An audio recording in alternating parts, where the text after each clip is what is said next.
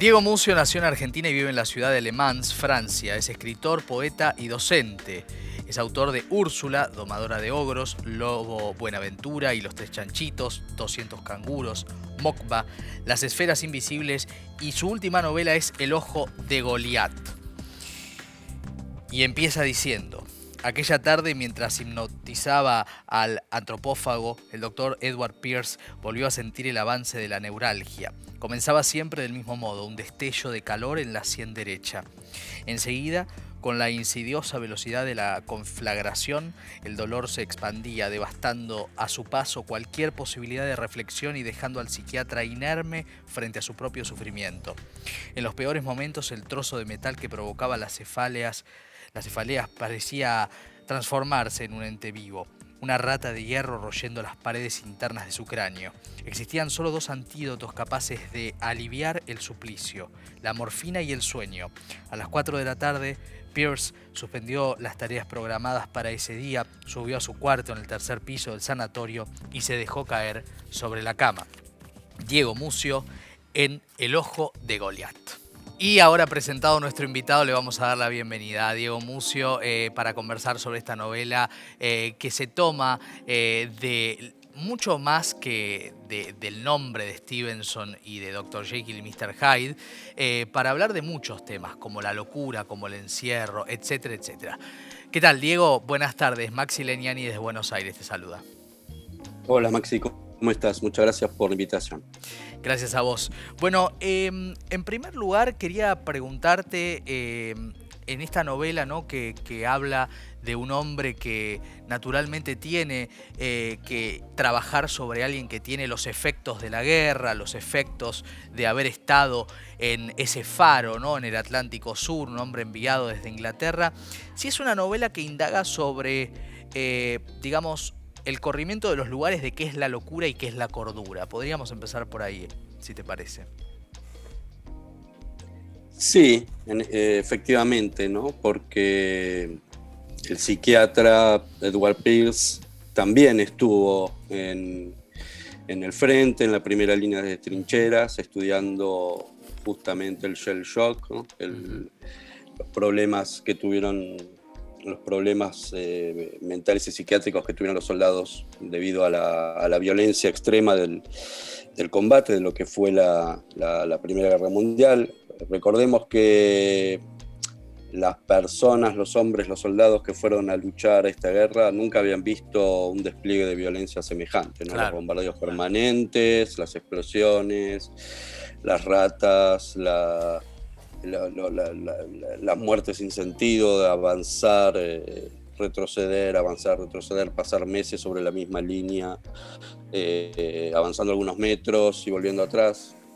Así que sí, el psiquiatra también ah, eh, se, pregunta, ¿no? Justamente sobre qué es la locura, cuánto pueden soportar una persona supuestamente normal en esas eh, circunstancias extremas de violencia.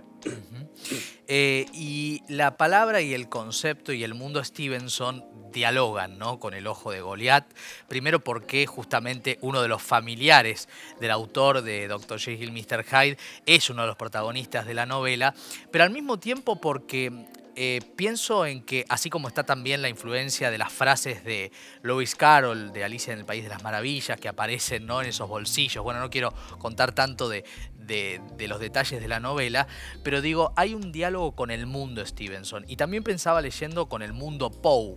Lo cual eh, habla, de, habla del nivel que tiene la novela, ¿no? del, altísimo nivel de literatura que tiene. Eh, ¿cómo, ¿Cómo fue encontrar ese, ese espacio, digo, para que esa intertextualidad estuviera como, eh, no fuera, digamos, algo que uno descubriera, sino que estuviera orgánicamente eh, aludida en la novela. Bien, es algo que yo también fui descubriendo a medida que avanzaba en la escritura. Eh, yo no hago planes de... Cuando empiezo a escribir una novela tengo una idea bastante general de los personajes, de la trama, y todo se va armando de alguna forma a medida que voy avanzando en la escritura. Em, debo confesar que eh, eh, yo no, no, tenía planeado, desde, cuando empecé a escribir, hablar sobre el doble. Es algo que se me fue revelando a, medida que, a medida que fui avanzando en la escritura. Sí tenía dos personajes, Pierce y Bradley, o sea, el psiquiatra y su paciente. Y, y, la escena, sabía que iba a haber un diario escrito en el faro en, el sur de la Argentina, en este islote Schouten, que es un, islote inventado. ¿no? Claro, ficticio.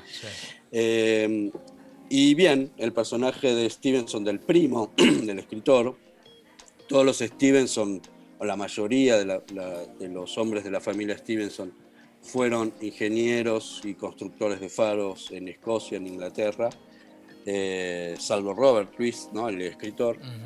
Y entonces apareció este personaje, este primo lejano, primo segundo creo, de, Robert Louis Stevenson, que lleva a su protegido eh, David Bradley a, eh, al psiquiátrico de este médico, este psiquiatra que utiliza métodos para la época poco convencionales, ¿no? la hipnosis y otros, pero que se sale digamos, se, se, corre de lo que era el, tratamiento tradicional para los, para los eh, enfermos internados, en esa época, que eran, que eran métodos mucho más violentos a veces, ¿no?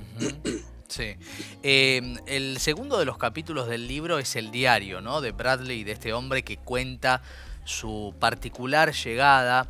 Eh, casi homérica, si uno se pone a ver, ¿no?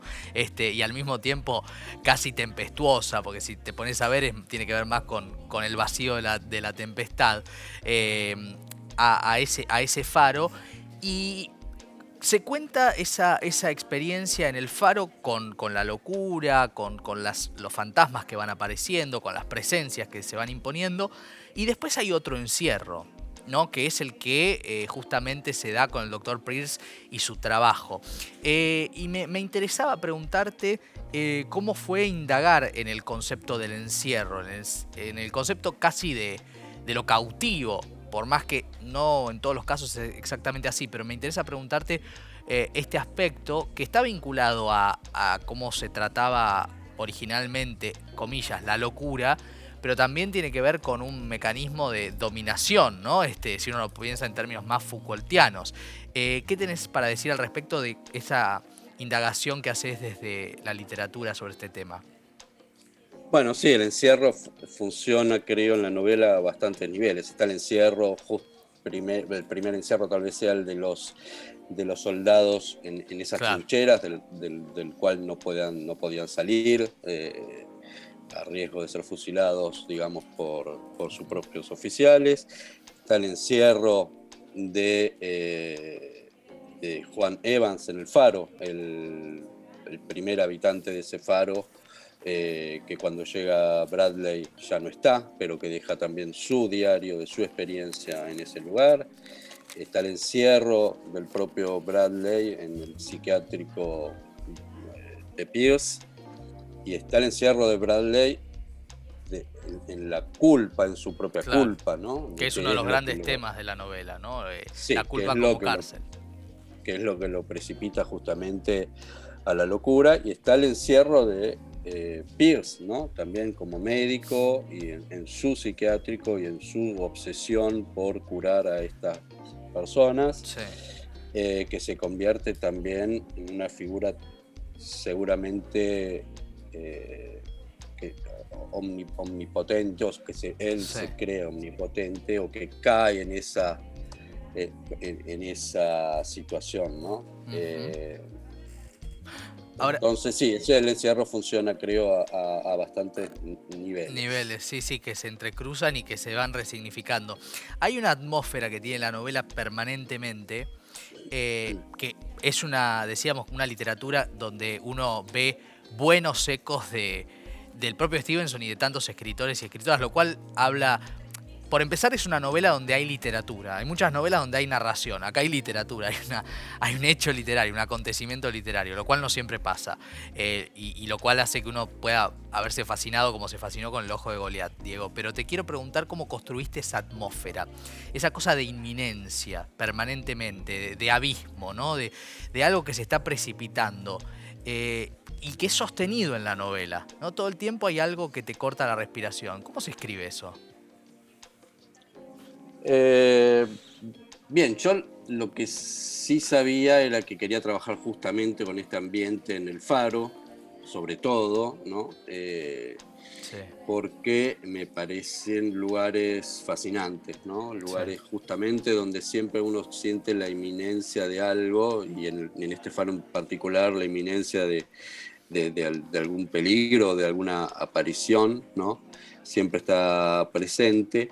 Em, y entonces, bien, el método de trabajo, como, como habrás visto eh, vos que leíste la novela, es justamente el diario, es la, la, inminencia, ¿no? la escritura, de esa escritura siempre em, impulsada eh, en, el presente, ¿no? Esa, que, da cuenta de los detalles cotidianos, de las pequeñas eh, cosas que van sucediendo, ¿no? Y justamente em, intenté trabajar en ese diario, tanto en el diario del guardián anterior de Juan Evans, donde cuenta un poco su experiencia personal en el faro, también con la culpa, y en el diario de, Bradley, em, permanentemente con esa inminencia o ese eh, peligro ¿no? que, está ahí todo el tiempo de, la locura. ¿no? Eh, y en el caso de Bradley en particular, ese lento descenso ¿no? hacia, hacia la locura que, que él deja registrado en el, en el diario. Digamos que es simple, resulta simple, eh, o me resultó por lo menos simple mantener la atención en, en ese momento, porque bien, con el diario de, de, de Evans, con las pequeñas las, pequeñas cosas que van sucediendo en el faro, con el ambiente que colabora muchísimo también a crear justamente esa tensión. Em, creo que no me resultó tan, tan difícil mantener ese estado de tensión, lo, cual sí puede eh, haber sido más complicado en el primer capítulo y en el tercero. Sí, sí, donde está, obviamente con, con sutilezas y con diferentes escenarios, pero también está. Bueno, eh, un gusto haber leído eh, El Ojo de Goliat eh, y un placer haberte recibido en el programa. Diego, muchas gracias. No, muchas gracias a ustedes. Diego Mucio con nosotros, eh, una novela imperdible, me dicen de lo más vendido de la Fed, así que bueno, si eso le aporta a alguien para entusiasmarse, me parece que la charla lo hace mucho más y el libro en sí mismo que es eh, realmente una novela donde sucede algo bien interesante. Bien,